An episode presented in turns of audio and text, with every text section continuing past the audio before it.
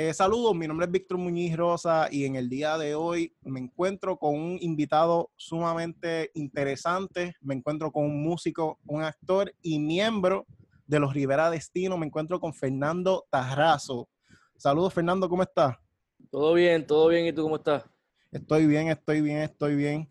Pues nada, vamos a empezar, vamos a empezar. Pues tengo que preguntar, tengo que preguntar sobre la banda Rivera Destino. ¿Cómo tú conociste a Carlos Figueroa y Antonio Sánchez, los miembros que forman parte de la banda Rivera Destino? ¿Cómo tú los conociste? Pues yo, eh, Antonio era el novio de mi mejor amiga de la high.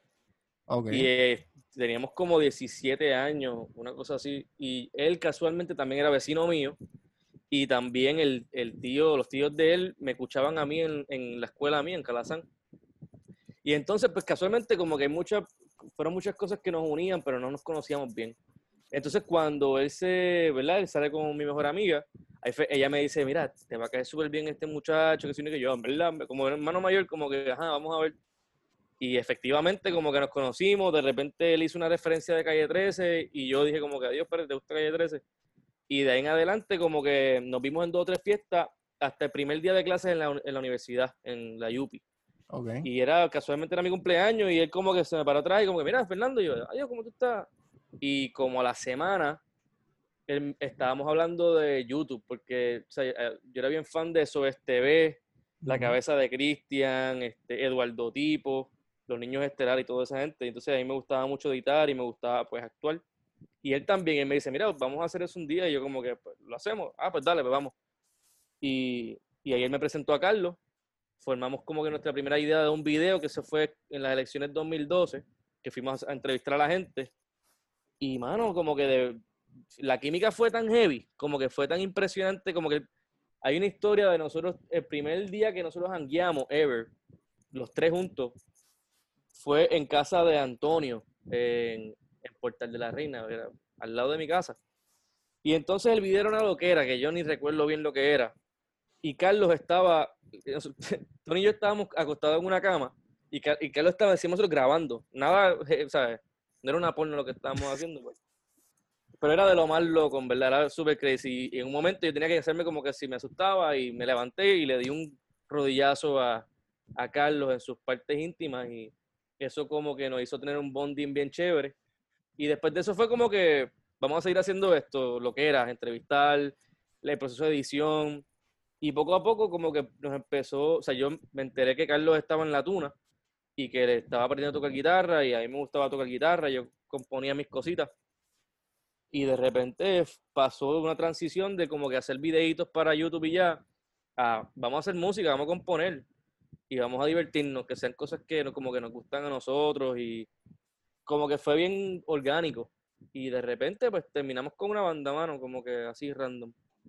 Y así nació los Rivera Destino, que un, un día dijeron, vamos a hacer música y comenzó esa, esa travesía, obviamente, de, ser una banda que todo el mundo, o sea, yo creo que bastantes puertorriqueños han visto sus videos de Te Boté, eh, Flor, todas estas canciones buenísimas, que además de parodia hacen música original, que algo increíble, ¿verdad? Gracias, gracias. De verdad que yo estoy, yo siempre lo he dicho, yo estoy bendecido por tener mis dos mejores amigos y poder tener una carrera musical y actoral, porque lo bueno de los Rivera es que yo puedo estar haciendo música un día, pero también yo puedo estar dirigiendo un video, o puedo estar haciendo un storyboard para un video, o puedo estar actuando en algo. Y como que el poder hacer mi dream job, como que la carrera que yo siempre imaginé con mis dos mejores amigos y nosotros crecer, teníamos 18 años cuando empezamos esto, ahora tenemos 26, ha sido como, como desarrollar una familia, ¿tú me entiendes? Y hay sus bajas, ¿verdad? pero en verdad como que aprender de todo eso, yo estoy, siento que estoy bendecido, en verdad, como que estoy muy agradecido.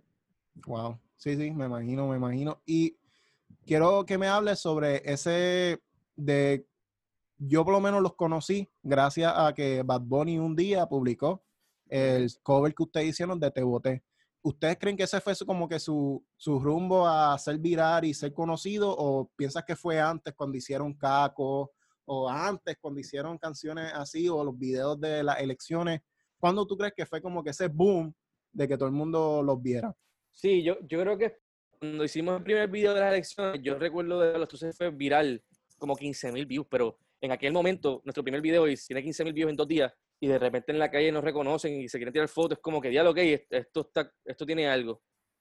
Y cuando empezamos a hacer música, nosotros tocábamos en barras y viajábamos por la isla con la banda Misa Gallo, que fueron los que nos dieron el primer break a fuego.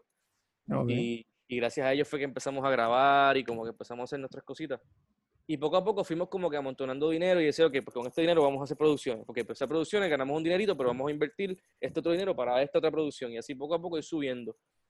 Cuando nosotros decidimos hacer videos de Facebook, que eran videos cortos, que eran como compilaciones de las cosas que pasaban en el mes, era porque nuestros músicos se fueron a Berkeley a, estudiar música. Así que teníamos que hacer algo. Y de repente, pues vamos a hacer algo para Facebook. Eso nos dio entonces break para entonces nos contrata a primera hora, para hacer videos para primera hora. Con esos chavos de primera hora, nosotros básicamente cobramos la mitad de eso y la otra mitad la empezamos a invertir en el caco. Ok. Hacemos el caco y de repente hacemos un media tour, como que lo grabamos, fue un papel, o sea, no fue un papelón, pues, papelón en el sentido de como cuando uno hace cine, que siempre hay un problema, pero eso es parte del excitement de hacer cine. Y, y, de repente llega María, un revolú, hasta que pasa lo de Tebote. Lo de Tebote, hasta cierto punto, cuando Benito nos pone en, en sus redes, es de las primeras cosas que dice es, mira, yo soy fan de ustedes desde Vladimir Putin, que es una canción que nosotros hicimos en el 2014. Y de repente sí, entonces me dice como que nos dijo, mira, el Caco también es una, una joya, como que nosotros como que, ya cabrón, ¿en serio tú escuchaste el Caco y, Vladimir? Y ahí fue que nos dimos cuenta que sí, el momento donde explota los Rivera a nivel masivo definitivamente este boté. Pero si no llega a ser por el trabajo que habíamos hecho antes, probablemente Benito no, no le hubiese dado share porque no hubiese sabido quizás o, o nos hubiese dicho, son, son los Rivera. Pues con más razón, ¿entiendes? Como que si no llega a ser por una cosa, pues no llega a ver la otra. Es todo un proceso escalonado. So, sí, la pregunta es sí. O sea, la respuesta es sí. Okay. bote fue lo que fue, pero fue un proceso. Y tienes que contarme cómo fue esa experiencia con, de grabar una canción con Bad Bunny en el podcast que hiciste con Chente y Drash. Hablaste de, de, que tal vez iban a hacer un álbum juntos, pero era, eh, le dieron como que un ultimátum, era J Balvin o Rivera Destino, y obviamente sabemos quién escogió. Pero hicieron una canción y a mí me encanta esa canción. Yo se la dedico a mi papá todo el tiempo. Háblame de esa canción, háblame de Flor y cómo se formó ese video y esa canción. Pues básicamente Benito nos había escrito anteriormente de que él quería hacer, esto fue despedida de año del 2018, y nos escribió que quería hacer una canción con nosotros, quería hacer, originalmente era un, era un eh, un EP, un disco. Y qué bueno que se fue con, con J Balvin igual, porque, o sea, ¿quién no? O sea, ¿quién carajo los Rivera Destino? pero, pero de repente fue como que, lo pompea, era un disco, pues, duro. Y él dice un día, nos escribe, mira, vamos a conocernos, vamos a reunirnos y, y hablar. Y nos encontramos en este restaurante eh, que él había alquilado como que para conocernos y, y, compartir. Y ahí estuvimos un par de horas hablando y hablamos de, lucha libre, de carros, de deportes y mierda, y conociéndonos bien. Y en un momento como que surgió la idea de hacer una canción, no necesariamente un álbum, pero una canción. Y él quería hacer algo para el Día de los Padres. Y de repente pues surgió lo de la flor, creo que fue Carlos que se, o Carlos Antonio se le ocurrió, porque nuestro, nosotros nos gustan las flores, por alguna razón como que los Rivera siempre tienen flores, por cualquier lado, como que este logo, medio charro, pero en verdad súper cool, tengo aquí la flor de los Rivera. Este, y de repente fue como que, una flor, una flor, una flor, whatever. Y ahí surgió como que la, la premisa. A él le gustó. Y entonces después estuvimos en comunicación como que de vez en cuando. Él hacía un show y le hablábamos, cosas así. Hasta que entonces, pues él dio la luz verde, vamos a grabar esto. Obviamente el tiempo de él es súper cargado porque él tiene 20 mil cosas que hacer. Y era como que, bueno, pues entonces nosotros hacemos la canción, nosotros producimos todo este, te vamos enviando referencias y tú nos vas diciendo qué es la que hay. Y pues perfecto. Y así mismo fue, entonces cada vez que hacíamos algo se lo enviábamos y él nos decía, nos daba feedback, tal, tal, tal. Y hasta el día de, de, grabación de voces, que fue súper cool, que lo grabamos en un estudio súper chévere, donde Calle 13 hacen música, hacen de ellos. Y bueno, uno, uno, piensa que uno ve ese tipo de persona que está súper por encima y uno ve como que va Bunny y ve un aura bien cabrón, pero la verdad es que Benito es un tipo súper normal. Yo creo que por eso es que la gente lo quiere y tú debes saber, ¿sabes? Todo el mundo sabe que el tipo es así, sencillo y, y relax. Y entonces, como que nosotros tenemos también esa vibra, so encajamos súper cabrón. Qué bueno, qué, qué, interesante la historia a mí. Pues yo soy fan, fanático de Bad Bunny y soy fanático de usted y fue, fue interesante escuchar cómo se formó esa canción de Flor que a mí me encanta. ¿Cómo se siente formar parte de los Rivera Destino? Estás diciendo que es una bendición, pero ahí creo que, como que, ¿cómo se siente formar parte de esa gran banda que ha llegado tan lejos? Pues, mano, se siente. Mano, es que la única forma que lo puedo. Yo veo a Carlos y Antonio todos los días. Aunque sea para hacer música, o aunque sea para ver los juegos, o cocinar, o para simplemente estar juntos. O sea, ellos dos viven juntos, yo vivo a, pasos de donde viven ellos. So, en verdad el feeling de, estar con tus panas. Y de repente cuando de repente está el resto del corillo, porque nosotros también tenemos músicos, está aquí que Serrano en, en, la percusión, David Díaz en la guitarra, este, tenemos como que muchos músicos que, que, le meten solidísimo y de repente se siente como una familia. Hay un flow de que nosotros con los mismos miembros originales de la banda, de hace años, que ya no están en la banda y se fueron a hacer sus cosas, todavía siguen siendo como, como quien dice parte de la familia, ¿entiendes? Y e, ese es el feeling y es como que parte de la cultura que queremos como que desarrollar. Yo espero que no suene como que muy como un manager de un de una tienda, como esto es en familia, somos la familia de Walmart, tú sabes, no, no es eso, pero, pero sí se, de manera orgánica se formó así y, y yo siento que se siente se siente así. Y es bien libre, como que, no sé, en verdad, siento que es como así, como familia. Entiendo, te entiendo. Eh, ahora quiero que me hables de tu experiencia como actor. O sea, has sido actor en películas, has sido actor en obras teatrales, has participado en una producción producida por Benicio del Toro, que no mucha gente tiene esa bendición. Has trabajado con Luis Guzmán, has trabajado con, con, la, con la familia Monclova. Cuéntame de esa experiencia como actor. Pues lo que ocurre es que mi madre es actriz, este, Linéstor. Entonces, ella, pues desde que tengo uso de razón, estoy metido en las tablas y haciendo anuncios. Como que el otro día me enteré que mi primer anuncio ever yo tenía como un año y medio, dos años. Oh, y era para, yo no sé qué diablos era, pero yo sería en Pamper. Y entonces, como que siempre hay una cuestión de que es bien accesible si tú necesitas un niño para trabajar en una, una producción. Es favorable o es preferible que sea el hijo de alguien del mismo ambiente. ¿Entiendes? A un director le conviene eso, a la producción le conviene eso. Entonces, de repente, al ser los hijos de los actores, lo más que exposición tienen a ese ambiente y a ese mundo, pues de repente tienen una cierta ventaja y esa es la verdad, ¿entiendes? No por ser hijo de actor vas a ser un duro, ¿entiendes? Y yo creo que muchos de ellos, ¿verdad? Pecan de pensar que sí, de que de repente por ser hijo de ellos ya yo estoy metido aquí. Bueno, no, si, eres bueno, pues eres bueno, si eres malo, pues eres malo. Pero yo aprendí que, con, el, con el tiempo, si, si me gusta realmente, porque yo también había momentos y yo decía, esto no me gusta. Pero cuando me empezó a encantar, yo creo que fue Mal de Amores, que fue la que produjo Benicio. Yo creo que ya yo, yo dije como que okay, esta es mi carrera, esto es lo que yo voy a hacer por el resto de mi vida. Y ahí pues la, ahí pues uno se vuelve un poquito más serio con el trabajo y eso es súper chévere, como que para un chamaco de 12 años decir, ok, esto es lo que quiero hacer, pues estaba bien relax con, con, eso y pues poco a poco surgieron más este, oportunidades. Obviamente surge lo de los Rivera Destino y yo estaba en una posición donde recuerdo que mi abuelo, que era mi, mi mejor amigo, me decía, mira, tienes que decidirte, te vas por la música o te vas por la actuación. Y yo, pero ¿cuál es la diferencia? ¿Tú me entiendes? O sea, al fin y al cabo, con los Rivera yo puedo actuar y puedo hacer música. Y más en un mundo donde las redes sociales es multimediático, ¿no? Esa es básicamente la definición, es, multimediático. Pues entonces uno debería eh, e-, experimentar con diferentes cosas. Uno no puede encerrarse en una sola cosa. Yo sé que yo soy buen actor, ¿verdad? Yo digo, yo, yo creo que sí. Pero yo tengo que, que, buscar la manera de también expandir lo que yo puedo ofrecer como entertainer. Y yo creo que la, las redes sociales es un espacio perfecto para eso, por lo menos para eso sí. Ok. Y hay una experiencia, una memoria, una anécdota que se destaque en tu experiencia como actor. Déjame pensar.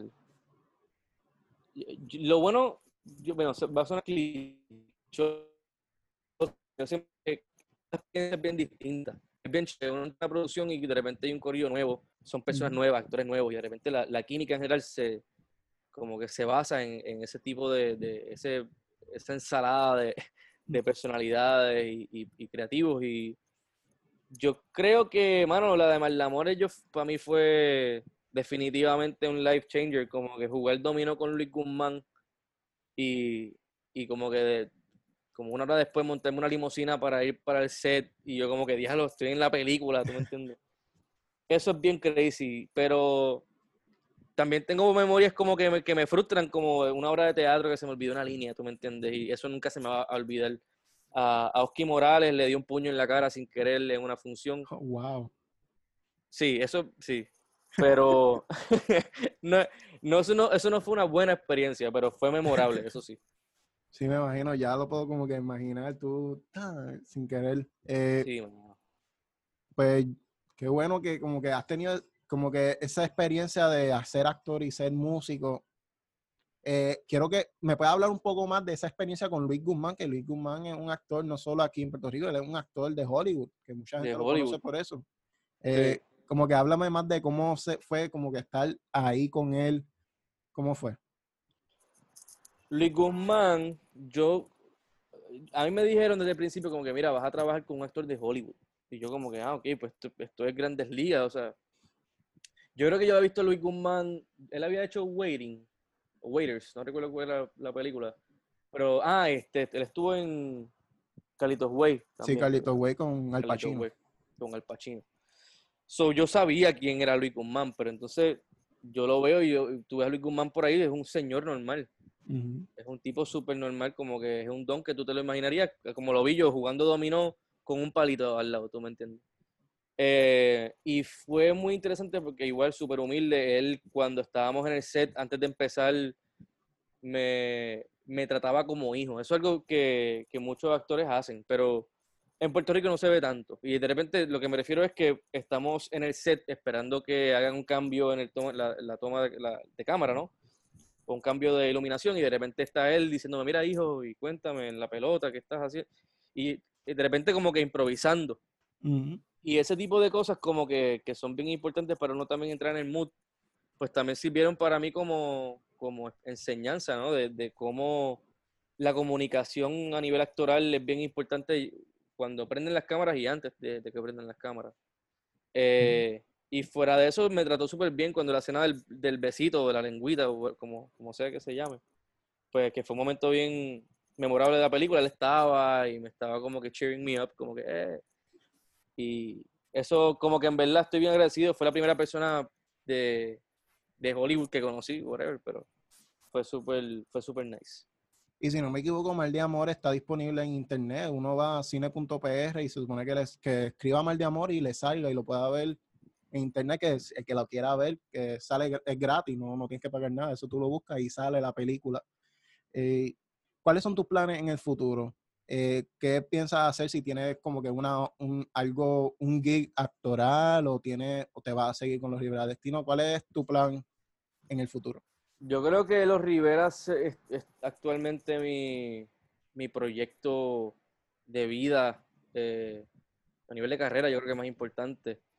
Y obviamente yo quisiera seguir haciendo música con los Rivera hasta, hasta donde llegue, ¿verdad? Estamos ahora mismo haciendo un disco, que es nuestro primer disco, y estamos bien pompeados y ojalá de ahí puedan venir nuestros proyectos. Y eso, hasta ahora los Rivera, mano. Y, yo creo que siempre hemos dicho nosotros que si los Rivera se rompen de alguna manera, que íbamos a seguir colaborando entre nosotros mismos, porque a nosotros nos gusta mucho el cine, nos gusta mucho la, hasta cierto punto la publicidad y nos gusta como que esa, esa onda. Yo creo que actualmente, casualmente yo me, hubo un momento antes de que este bote explotara que yo me iba a ir para Los Ángeles a vivir. Uh, básicamente iba a dejar todo y me iba a ir para, para allá a trabajar. Y gracias a Dios pues no pasó, gracias a Dios pasó algo más cabrón, ¿verdad? Pero yo creo que si es que ahora estoy pensando, yo quisiera ir para allá a perseguir mi carrera actoral, pues sí estaría chévere, ¿verdad? En algún momento de mi vida. Pero actualmente sería los Rivera y poder invertir en mis cosas y comprarme una casita, ¿me entiendes? Y hay fecha para el álbum, eh, para el primer disco de Los Rivera Destino, todavía está en ese proceso de, crearse, de pues, mixearlo, masterizarlo. Hay fecha, hay fecha. Hay, hay, hay, una idea de cuándo puede ser. Y sería quizás para principios del año que viene, quizás. Pero es que con todo esto del COVID, la cosa ha cambiado bastante, porque, vamos, todavía estamos grabando el disco y falta, como tú dices, falta mezclarlo, masterizarlo y todo el proceso. Los videos musicales que se vayan a grabar y todo, pero con esto del COVID es, bien jodón porque yo es bien improbable que tú sueltes un disco a principios del año que viene y ya de repente a mitad de año, si no hay show, pues entonces ¿para qué sueltas el disco? ¿Tú me entiendes? E, es una cosa bien, hay que tratarlo con pinza. Todavía no sabemos cómo voy a terminar esto del COVID, so no tenemos una fecha específica. Pero de que el año que viene en algún momento va a salir, pues sí. Pues Fernando, muchas gracias por, hablar conmigo.